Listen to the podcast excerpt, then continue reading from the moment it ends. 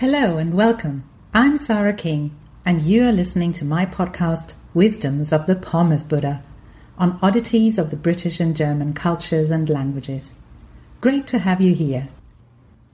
English is a fascinating language. It's very versatile. It's very easy to jump between word classes. You can turn a noun easily into a verb and the other way around. And I would like to talk about some inspiring examples of English, what I call noun adjectives. So things that are adjectives but can also be used as nouns. There will be some interesting examples with funny stories behind them. So this is for language lovers. Stay tuned and enjoy.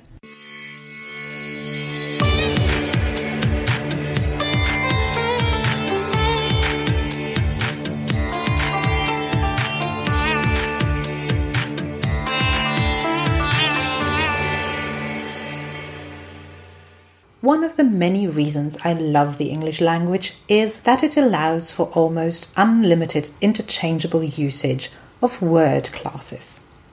You can turn a noun into a verb, to pool, and vice versa, mix up, and even combine the two. While this is grammatically true for my native language, German is far less tolerant of neologisms. Here are some examples of inspiring English noun adjectives. Noseblind. It may be a marketing stunt by a famous home care giant, but it aptly describes what happens when your sense of smell gets used to a particular order. How else can people stand working at Lush? Some people are obviously nose blind with regard to their own BO, or the perfume they use in chemical warfare related quantities.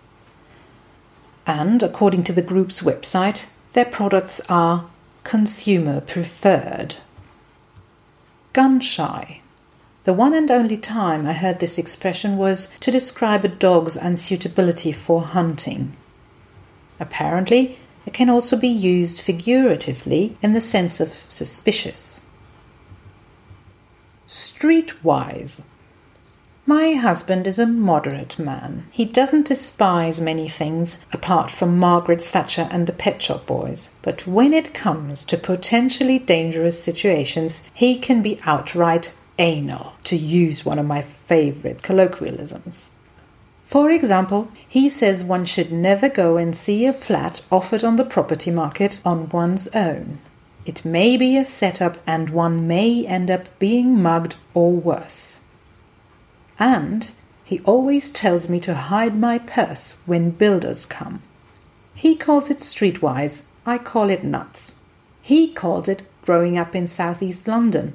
I call it drinking from the paranoia cup. My husband insists that the only reason I'm so unreasonable is that I've clearly never lived in southeast London. And finally, a known ice cream brand used the borderline wank word expression gelateria inspired in a TV commercial, whatever that may mean. Is it ice cream that's prepared in the same way as ice cream? It seems that advertising is a field with a particular propensity for such compounds. At least the word inspires the creation of more such terms. A Portaloo evoking interior design, an OAP riddled pub, a tosser informed decision. The sky's the limit. Next week, let's take a closer look at Britain inspired houses, and one room in particular. The Pommes Buddha says, Beware of nerd induced ear bleeding. That was it for today. Thank you so much for listening. You can read this text on my website www.pommesbuddha.com. If you liked this podcast, please do subscribe to it. Take care and hear you soon.